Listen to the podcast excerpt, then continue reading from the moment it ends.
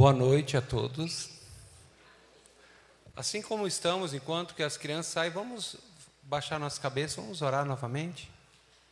Obrigado, Senhor, porque Tu és tão maravilhoso, porque podemos expressar e cantar para o Senhor tudo aquilo que o Senhor tem feito por nós, quem o Senhor é, Tu és um Deus maravilhoso, digno de toda honra e toda glória, porque o Senhor nos resgatou e mais do que nos resgatar, o Senhor tem trabalhado, nos moldado e nos transformado com muita paciência, com muito amor.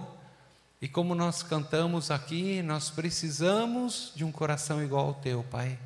E queremos pedir que tu moldes o nosso coração, para que tenhamos um coração humilde, pronto a obedecer, Pai. É o que nós pedimos agora. Fala, continua falando conosco, fala com as crianças também edificando os nossos corações, em nome de Jesus. Amém. O que eu gostaria de compartilhar hoje tem a ver com essa música também. Ah, comecei uma série sobre o livro de Ruth. É um dos dois livros do Antigo Testamento que fala sobre uma mulher. E eu gostaria que nós refletirmos sobre a rebeldia humana e a graça de Deus. Quando os nossos pais pecaram, aconteceu algo muito mais terrível do que nós pensamos muitas vezes. Nós achamos que pecado é simplesmente um deslize, um pequeno erro. Não, mas o pecado é uma doença mortal, é algo que tomou o nosso coração, de uma dureza, de uma teimosia em não obedecer, em não querer se sujeitar, em fazer a nossa vontade, aquilo que nós achamos certo aos nossos próprios olhos. Mas nós vamos ver hoje o contraste da rebeldia humana e a graça de Deus. Essa graça que transforma o nosso coração. O livro de Ruth ele foi escrito mais ou menos em 1000 e 1200 antes de Cristo. E ele se encaixa mais ou menos no fim do período do livro de Juízes, um, um período sangrento da história de Israel, onde o lema era, a Bíblia diz lá em, em Juízes 17,6, naquela época não havia rei em Israel, e cada um fazia o que parecia certo a seus próprios olhos. Não são tempos, momentos muito difíceis que nós vivemos hoje. Mas esse lema, ele não dizia aqueles que não conhecem a Deus, mas aqueles que diziam que conheciam a Deus. E dentro das nossas igrejas. Muitas vezes nós tomamos essa atitude. Nós nos dizemos seguidores de Jesus, mas na verdade nós continuamos o controle da nossa vida e cada um faz o que acha certo a seus próprios olhos. Então, cada um era lei para si. Hoje é muito comum as pessoas dizerem: não, cada um tem a sua verdade, tu tem a tua verdade, eu tenho a minha. Não, a verdade é uma só. Ou é verdade ou é mentira. Eu posso não querer me sujeitar à verdade, eu posso não querer obedecer a Deus. Eu posso querer viver de uma maneira diferente para a qual eu fui criado para viver, mas eu preciso assumir a realidade. Na verdade, eu, eu quero viver assim. Deus não estou nem aí para ti. Mas nós nos dizemos discípulos de Jesus muitas vezes, mas nós vivemos da maneira como nós queremos viver. E naquele tempo, cada um era lei para si. Vivia uma secularização. Não quer dizer que não havia espaço, eles continuavam com sacrifícios, continuavam com as festas né, religiosas, e, uh, lendo a lei, mas Deus, Ele não definia mais nada na vida deles, Deus era colocado lá no cantinho. Deus não dizia o que eles deveriam fazer, como deveriam viver para agradar a Deus, para cumprir o propósito para qual eles foram criados. E muitas vezes nós dizemos, não, eu sou cristão. Né? Eu conheço Jesus, sou discípulo de Jesus. Mas eu vivo como se ele não fosse. Né? Então, nós veremos hoje duas coisas: as consequências trágicas de nós não confiarmos em Deus E o que Deus espera quando nós estamos fora da vontade de Deus? O que Ele espera de mim, de você, quando nós estamos fora da vontade de Deus? Em primeiro lugar, nós vemos aqui que em tempos de crise nós precisamos confiar em Deus. Existem muitas crises na nossa vida, como essa da pandemia, crise financeira, crise conjugal, crise no trabalho, crise emocional. E em meio a crises, muitas vezes nós queremos tomar as rédeas da nossa vida. O versículo 1 diz assim: Na época dos juízes houve fome na terra, houve fome em Betel. Desculpe, em Belém. Então, dificuldades, né? Tem aquele ditado que diz: ah, a ocasião faz o ladrão. Não, a ocasião ela revela o ladrão. Né? Crises, dificuldades apenas revelam o que está no nosso coração. A palavra de Deus diz que em alguns momentos Deus silencia na nossa vida, não porque Ele não nos ama, não porque Ele nos abandonou, mas Ele quer revelar aquilo que está no meu coração e no teu coração. Se nós vamos confiar nele, se vamos depender dele, se amamos a ele realmente ou não. Então, houve fome em Belém, havia fome, e em Deuteronômio 28, antes de Israel entrar na terra prometida, ele diz: Olha, estas bênçãos virão sobre vocês se vocês me obedecerem fielmente, se vocês me amarem de todo o coração, se vocês confiarem em mim. Eu abençoarei o fruto do ventre de vocês, eu abençoarei os rebanhos de vocês, eu abençoarei as colheitas de vocês. Eu estou mandando vocês para uma terra que manda leite e mel, não vai faltar nada para vocês.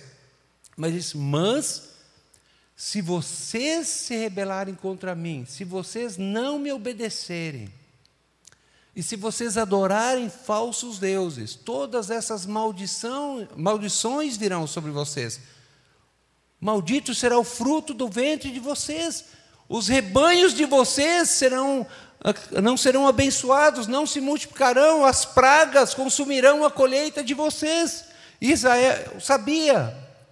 A fome que estava sobrevivendo ali sobre Belém era fruto da rebeldia do povo de Deus, que, onde cada um fazia o que achava certo aos seus próprios olhos. Não dizia isso, mas na prática dizia: Deus, eu não estou nem aí para você.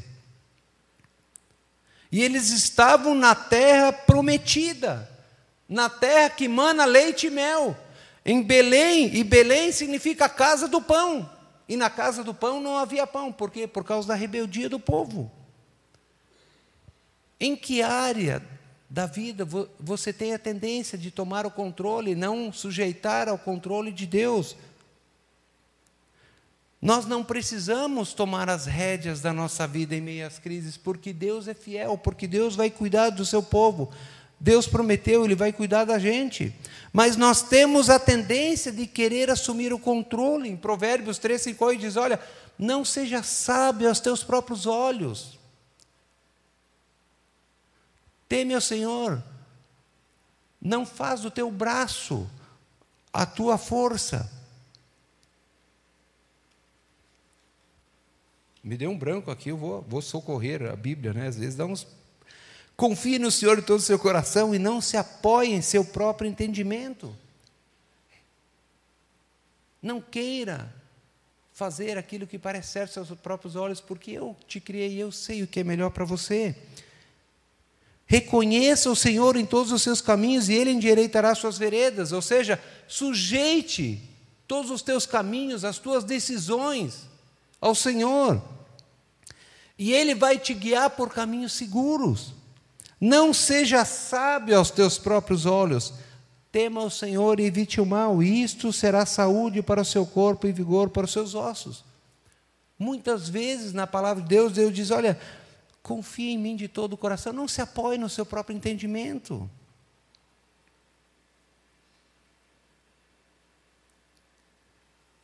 O que nos falta muitas vezes é temor do Senhor, e Provérbios diz: o temor do Senhor é princípio da sabedoria. Temer a Deus não é simplesmente medo, é reconhecer que Ele é maior do que nós, mais sábio do que nós, que Ele nos criou, que Ele sabe o que é melhor para mim e para você, e que Ele quer o melhor e que Ele irá fazer o melhor para mim e para você. Nós podemos confiar. Em regra geral, nós pais, a palavra de Deus diz, né? Ah, se vocês são maus e sabem dar coisas boas para os filhos de vocês, quanto mais o Pai Celeste que é perfeito. Então, à primeira vista, a reação deles aqui parecia boa. Em tempos de crise, eles tomaram o controle nas suas mãos. Mas, em segundo lugar, em tempos de crise, nós precisamos confiar em Deus. Em segundo lugar, a, a, reação pecaminosa ela traz consequências. Quando eu e você queremos assumir o controle da nossa vida, isso traz sérias consequências. Deus coloca vida e morte diante de nós, bênção e maldição, eu e você escolhemos. Não é Deus que traz, nós colhemos aquilo que nós semeamos. Então, à primeira vista aqui, a reação Fala de Eimeleque aqui, né? Ah, um homem de Belém, de Judá, com a mulher e seus dois filhos, foi viver algum tempo nas terras de Moabe.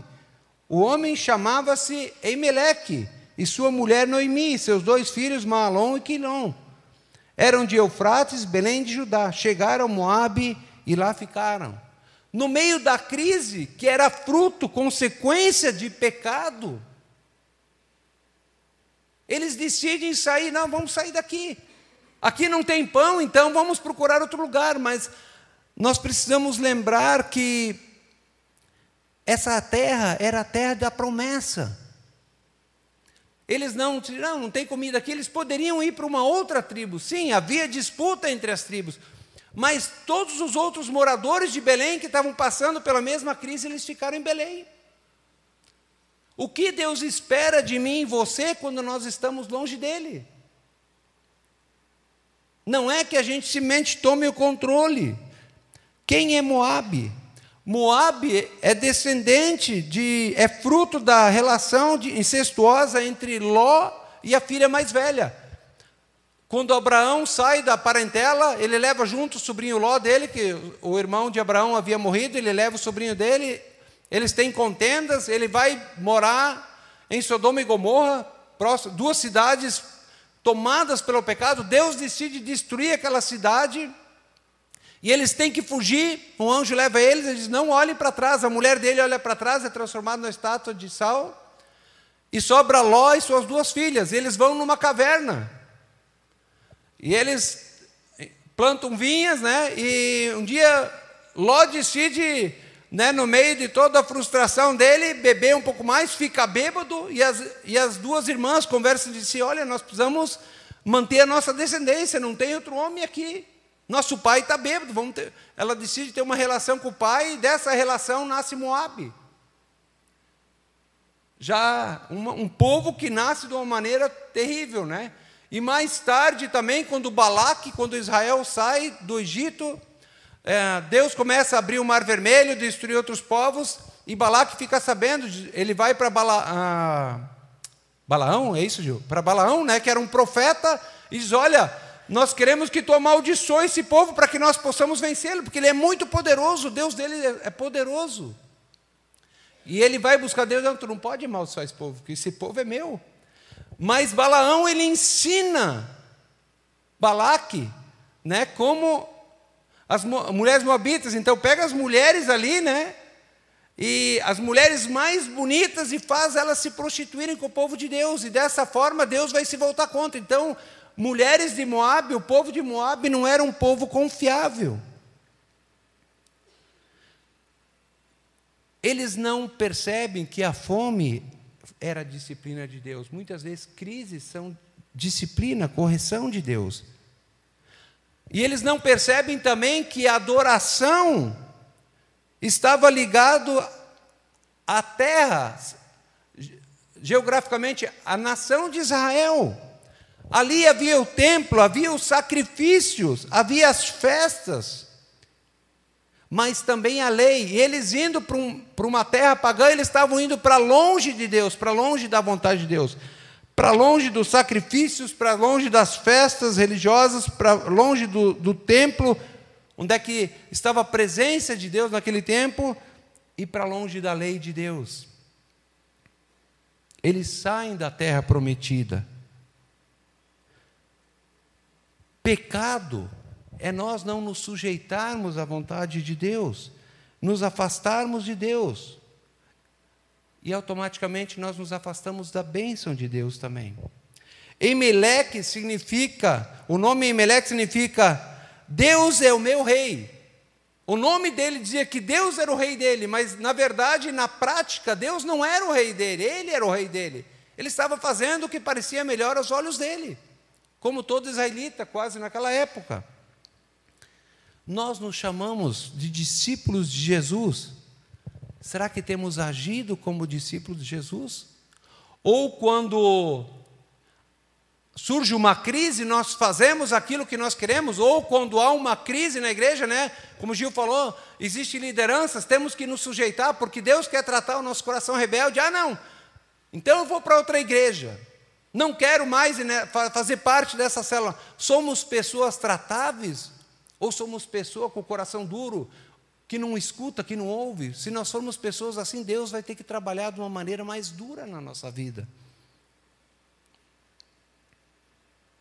Eles estavam indo longe para a vontade de Deus.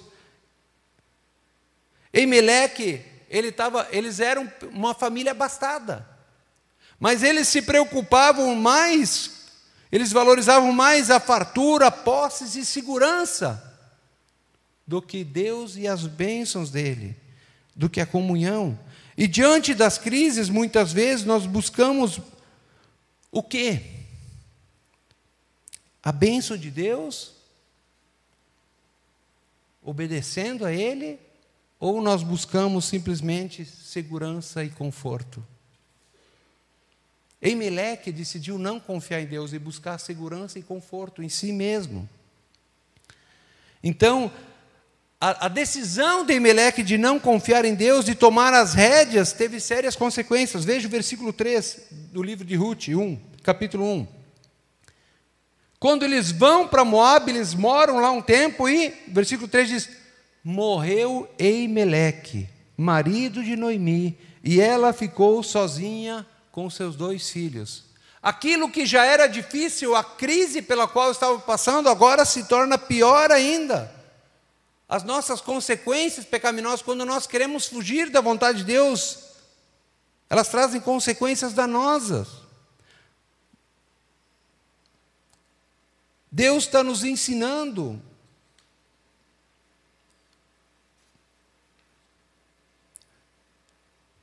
A amá-lo, a obedecê-lo. E a palavra de Deus diz que amor, a, a obediência é prova de amor. Se eu amo a Deus, eu vou obedecê-lo. Se eu amo a Deus, eu vou me sujeitar a Deus. Não adianta eu dizer que eu amo a Deus, mas não me sujeito a Deus, não me sujeito às lideranças que Deus colocou sobre a minha vida. Imagine o desespero de Noemi. Ela numa terra distante, mas não para por aí. Versículo 4 diz: Os filhos dele, dela casaram-se com mulheres moabitas, com mulheres que pertenciam a povos pagãos. Mulheres que não eram confiáveis. Uma chamada órfã e outra Ruth. Depois de terem morado lá por dez, quase dez anos, morreram também Maalon e Quilion. O que já era difícil por causa da crise, pela perda do marido, agora se torna terrível pela perda dos seus dois filhos. Agora ela estava sozinha, numa terra distante, apenas com duas noras. A dificuldade de se sustentar. Então nós temos que tomar cuidado que quando nós tomamos o controle da nossa vida nas nossas mãos, muitas vezes nós pioramos a nossa situação, ao invés de nos sujeitarmos a Deus.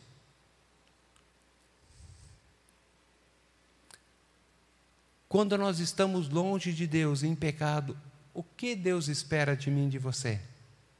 O que, que Ele espera? Quebrantamento arrependimento. Arrependimento significa confissão: Deus, eu estou vivendo fora da tua vontade, mas eu vou mudar, eu vou abandonar a minha arrogância e vou confiar no Senhor a partir de agora. Isso é arrependimento. Mas em terceiro lugar, graças a Deus, que apesar do nosso coração rebelde, Deus sempre se lembra do seu povo e Ele nos chama para o arrependimento, porque Ele nos ama. Depois da disciplina, versículo 6 diz: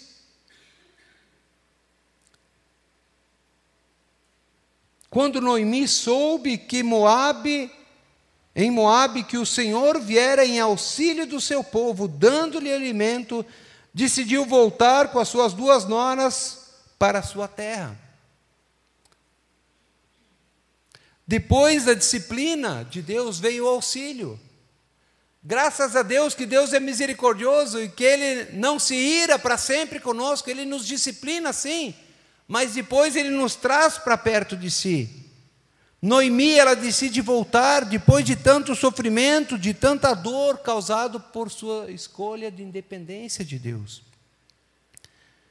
Voltar não é muitas vezes algo fácil, exige reconhecer a nossa pecaminosidade, nos arrepender e quebrar o nosso orgulho. Muitas vezes nós tomamos decisões difíceis, decisões erradas, destroçamos a nossa vida. E os nossos irmãos, o, o irmãozinho que estava fazendo discipulado comigo, diz: meu irmão, não vai por aí, tu vai te dar mal, Deus te ama, não é o melhor caminho. Não, eu quero, não sei o quê. Tua célula diz a mesma coisa, não faz isso, porque não vai dar certo. Não, eu sei o que é melhor para mim. E a gente vai, mete o pé na jaca, Volta arrebentado e agora vou voltar para a igreja, vou voltar para a sala, vou dizer o que para o pessoal? Como é que eles vão me olhar? Né? Simples. Fez o cocôzinho junta. Né? E, meus queridos, eu meti o pé na jaca.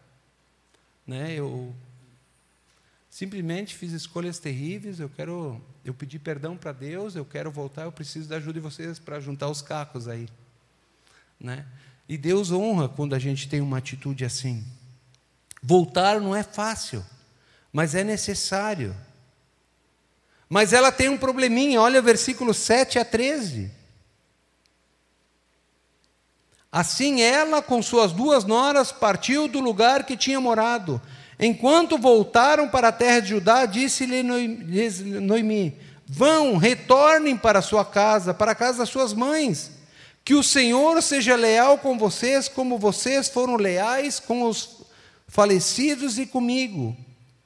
O Senhor conceda que cada uma de vocês encontre segurança no lar do outro marido.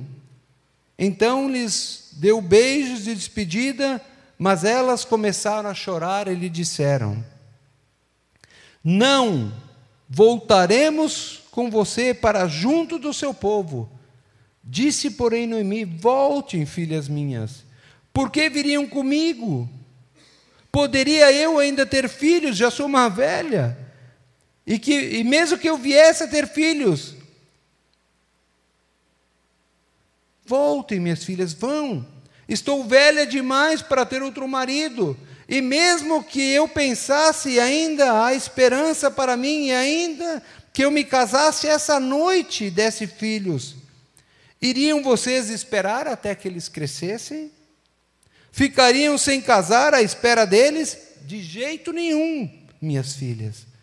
Para mim é amargo, é, é mais amargo do que para vocês, pois a mão do Senhor se voltou contra mim.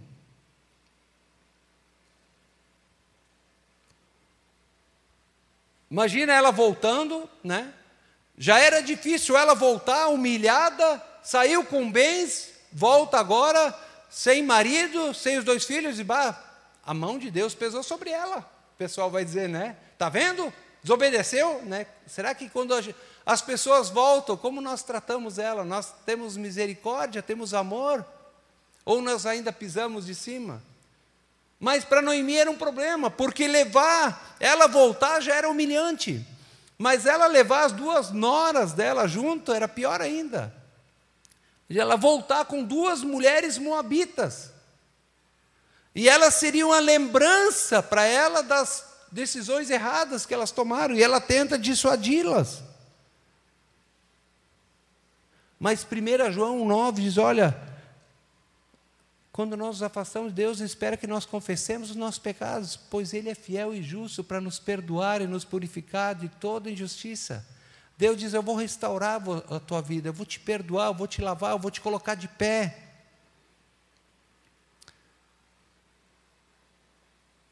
Então Deus nos chama ao arrependimento por causa do seu grande amor conosco. Mas em quarto lugar, seguir o Deus de Israel é algo arriscado, mas é o caminho que conduz à vida. Seguir a Deus é arriscado porque porque nós temos que abrir mão do controle da nossa vida. Nós temos que abrir mão da nossa segurança. Deus, eu me rendo totalmente a Ti, Tu és o meu Deus. Eu estou confiando a minha vida a Ti, a partir de agora eu sou Teu servo e vou fazer o que o Senhor obedece. Só que tem algo dentro de nós que é uma vontade, desejos, e nós não queremos muitas vezes sujeitar os nossos desejos a Deus. Mas abrir mão dos nossos desejos, nossas vontades para seguir a Cristo é um custo a ser pago, mas é um custo que vale a pena, porque aquilo que nós ganhamos quando nós abrimos mão de tudo para seguir a Cristo é muito maior do que aquilo que nós abrimos mão. Noemi se importava com as suas noras, sim. Ele, ela reconhece o que elas fizeram. Vão, que Deus conceda um lar seguro, que Deus as abençoe, porque vocês foram bondosas com os meus filhos. Mas no versículo 9 ela diz algo interessante. Ela diz: Que o Senhor conceda a cada uma de vocês que encontre segurança. Outra tradução diz benevolência no lar de outro marido. A palavra aqui, usada no hebraico, ela é recede essa segurança, essa palavra ela significa amor pactual do Senhor para conosco, amor persistente que combina compromisso com sacrifício. É um amor unidirecional. Um amor que não ama porque o outro merece, mas simplesmente porque decidiu amar. Um amor que não muda e um amor que não se importa com a resposta que nós damos porque se dependesse de nós, ninguém seria salvo. Recebe, escreve o amor de Deus por nós ao longo da história. Aqui no livro de Juízes diz: olha, cada um fazia o que era certo, parecia certo aos próprios olhos. Deus mandava disciplina sobre o povo, mandava um juiz, e esse juiz, ele lutava, libertava, ele se arrependia, Deus libertava eles da opressão dos outros povos. Eles andavam um pouquinho com Deus, se afastavam de novo. Deus precisava disciplinar eles, mandava outro juiz para libertar eles, e assim ia, nesse ciclo. Mas Deus, com o seu amor persistente, Ele não desiste de mim por você. Lutero ele diz uma, uma coisa fantástica em relação a esse amor recebe. Ele diz: Deus não nos ama porque Ele vê algo amável em nós. Deus não nos ama porque Ele vê que nós somos gente boa. Ao contrário, é o amor de Deus por nós que nos torna amáveis a Ele. Não é porque Deus vê algo bom em mim e você, mas Ele nos ama apesar de nós e o amor dele, a graça dele é tão grande para conosco que esse amor quebra o nosso coração e transforma a nossa vida. Versículo 11, ela diz: Por que vocês iriam escolher o caminho mais difícil? Volte. A realidade é que muitas vezes nós escolhemos o caminho mais fácil. Né? O caminho mais fácil, que não é confiar em Deus, mas o caminho mais doloroso.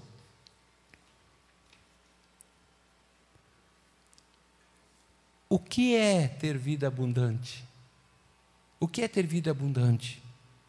Na palavra de Deus, o que é ter liberdade? Vida abundante é nós termos tanta vida de Deus que nós vamos poder dar para outros. É o que Cristo fez por nós. Ele veio, se sujeitou ao Pai, abriu mão da sua vontade, mas ele foi uma fonte de vida para nós.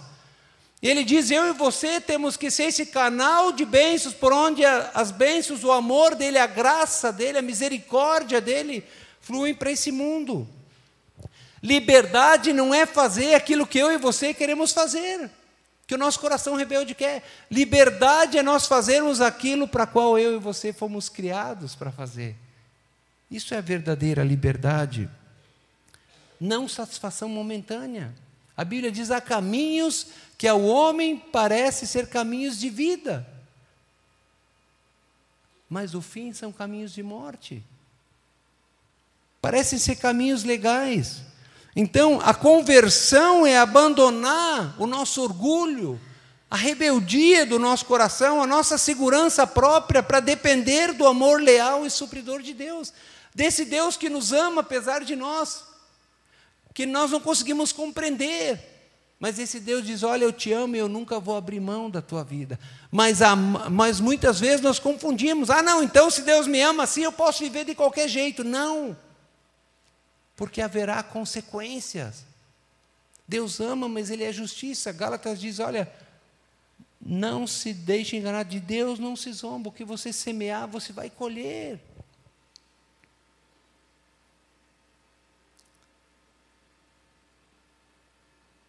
Seguir a Cristo exige renúncia, abrir mão do meu ego, da minha vontade, dos meus sonhos e sujeitá-los a Deus mas confiando de que Deus tem o melhor para mim e para você.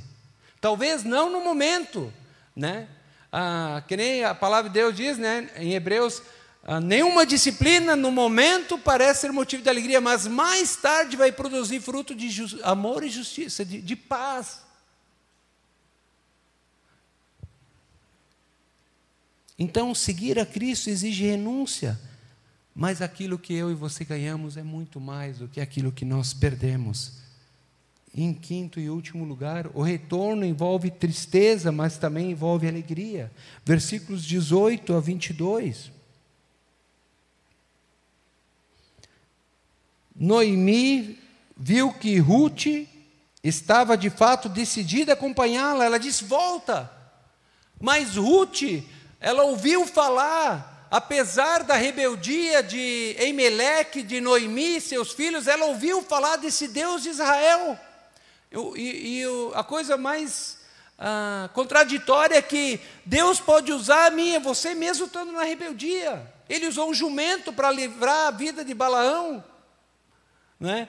E, e ela se apegou a esse Deus, olha o que ela diz, que coisa linda. Muitas vezes é usado, um texto que é usado nos casamentos, né? No versículo 15, então Noemi aconselhou: Veja, sua concubina está voltando para o povo, para o seu povo, para o seu Deus. Volte com ela, vai junto, Ruth. A outra, né? A outra a nora dela, ela, ela diz: Ah, então eu vou voltar, né? Mas olha o que Ruth diz, porque ela conheceu esse amor recede, e esse amor transformou a vida dela. Ele diz: Não insistas comigo que te deixe e que não mais te acompanhe. Ela diz: Noemi, onde fores, irei, onde ficares, ficarei, eu vou cuidar de você. Quando eu casei com teu filho, eu conheci esse Deus maravilhoso, que é o Deus de vocês, e esse Deus tem sido fiel para comigo, e eu não vou te abandonar. O teu povo será o meu povo, e o teu Deus será o meu, o, o meu Deus. Ele diz: Olha, eu estou abandonando o meu povo, eu estou abandonando a minha família, eu estou abandonando meus falsos deuses para seguir o Deus verdadeiro. Onde morreres, morrerei, e ali serei sepultada. Que o Senhor me castigue com todo rigor, se outra coisa senão a morte me separe de ti. Que coisa linda! Ela conheceu esse amor e ela se rendeu totalmente. Prosseguiram, pois, as duas até Belém, e ali chegando, todo o povoado ficou alvoroçado. Outra tradução diz: se comoveu por causa delas. Será que é Noemi? Perguntavam as mulheres. Será que é Noemi? Não, não é, ela é mais baixinha, mais gorda. Fazia dez anos, né? Mas é Noemi mesmo. Sim, e, e todo mundo estava agitado. Nossa, que legal, nós achávamos que vocês tinham morrido. Não, não recebemos notícias de vocês. Olha o que Noemi diz. Não me chame de Noemi. Noemi significava, o nome Noemi significa doce, agradável. Não me chame Noemi, melhor que me chame Mara. Mara é amarga. É isso que o pecado faz conosco, nos torna pessoas duras, amargas, intragáveis.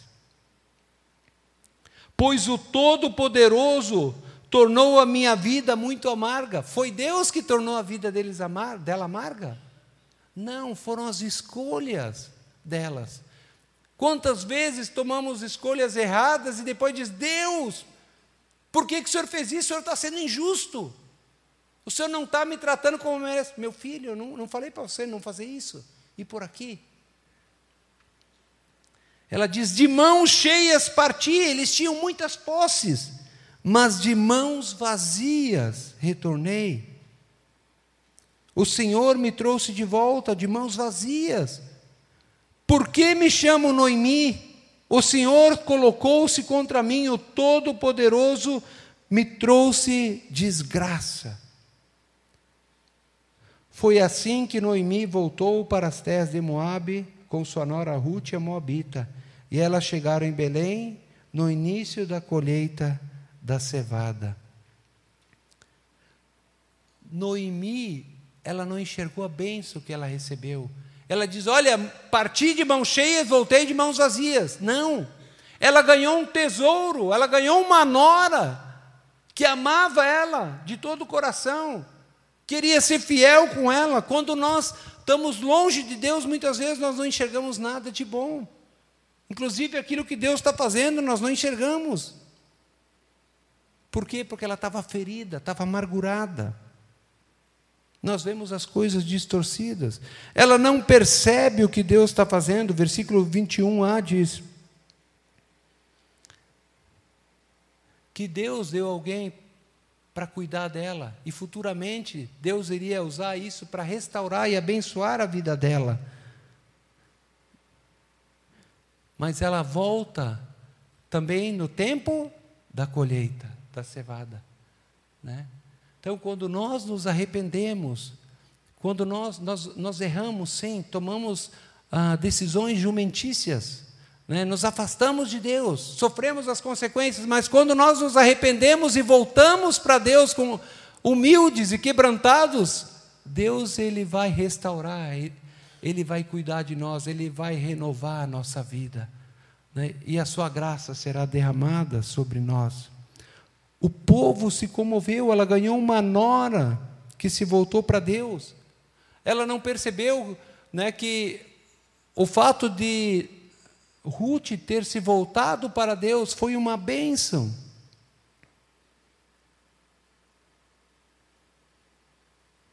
Essa nora que se dedicou com esse amor tão grande. Então, ela voltou para Belém no tempo certo. Concluindo, Os planos de Deus são maiores que os nossos. Deus sabe, a palavra de Deus diz: os planos de Deus são muito mais altos que os meus, que os teus, são muito melhores. Deus sabe o que é melhor para mim e para você. Vamos confiar em Deus. Em momentos de crise, não queira tomar o controle, confie no Senhor. Olha o que Deus fez: Ele salvou Ruth, Ele restaurou ela, trouxe de volta no momento da colheita. Jesus tomou um remédio amargo na cruz para atrair a mim e a você a Ele, para que nós pudéssemos receber perdão e uma nova vida em folha. Mas Ele veio nos salvar de quê? Se nós não reconhecermos o quanto o nosso pecado é terrível, Jesus não fez grande coisa. Ele veio salvar a mim e a você da rebeldia do nosso coração. Nós somos pecadores regenerados, mas vez o outro nós voltamos para a teimosia. Deus veio para nos salvar da independência, né, que nós achamos que nós sabemos o que é melhor para nós. Tem dois tipos de domas, né? Gauchada, sabe? Quando vai domar o cavalo. Tem a doma pela dor, né? Onde o domador ele pega o cavalo, ele sujeita ele à dor e dá o comando. Ele sujeita, ele, ele dá o comando e sujeita o cavalo à dor. Então, quando ele dá o comando, o cavalo fica marcado, eu não quero sentir dor, então eu vou obedecer.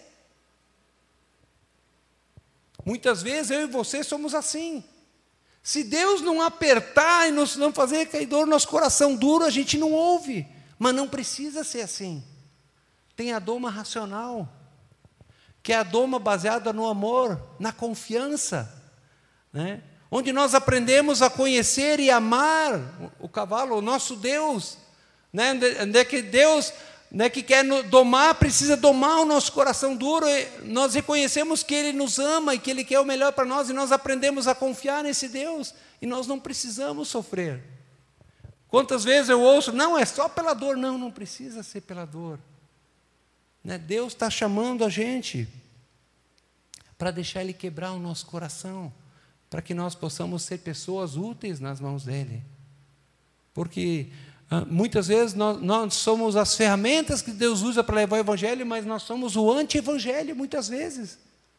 As pessoas olham para nós, nós dizemos que nós amamos uns aos outros, mas nós não amamos o nosso irmão.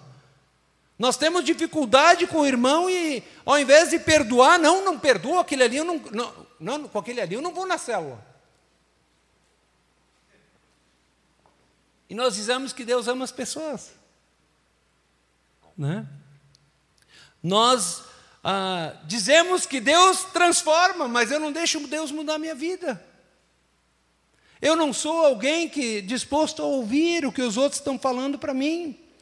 No Salmo 32, 8 e 9, Davi, quando ele confessa o pecado dele, ele fala um pouco, mais, mais ou menos nesse sentido, da doma de Deus.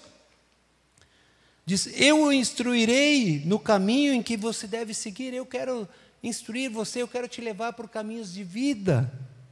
Eu o aconselharei e eu cuidarei de você nas jornadas, nas crises da vida. Mas diz: não seja como cavalo ou burro que não tem entendimento. O burro, ele não obedece porque ele é burro, mas porque ele é teimoso.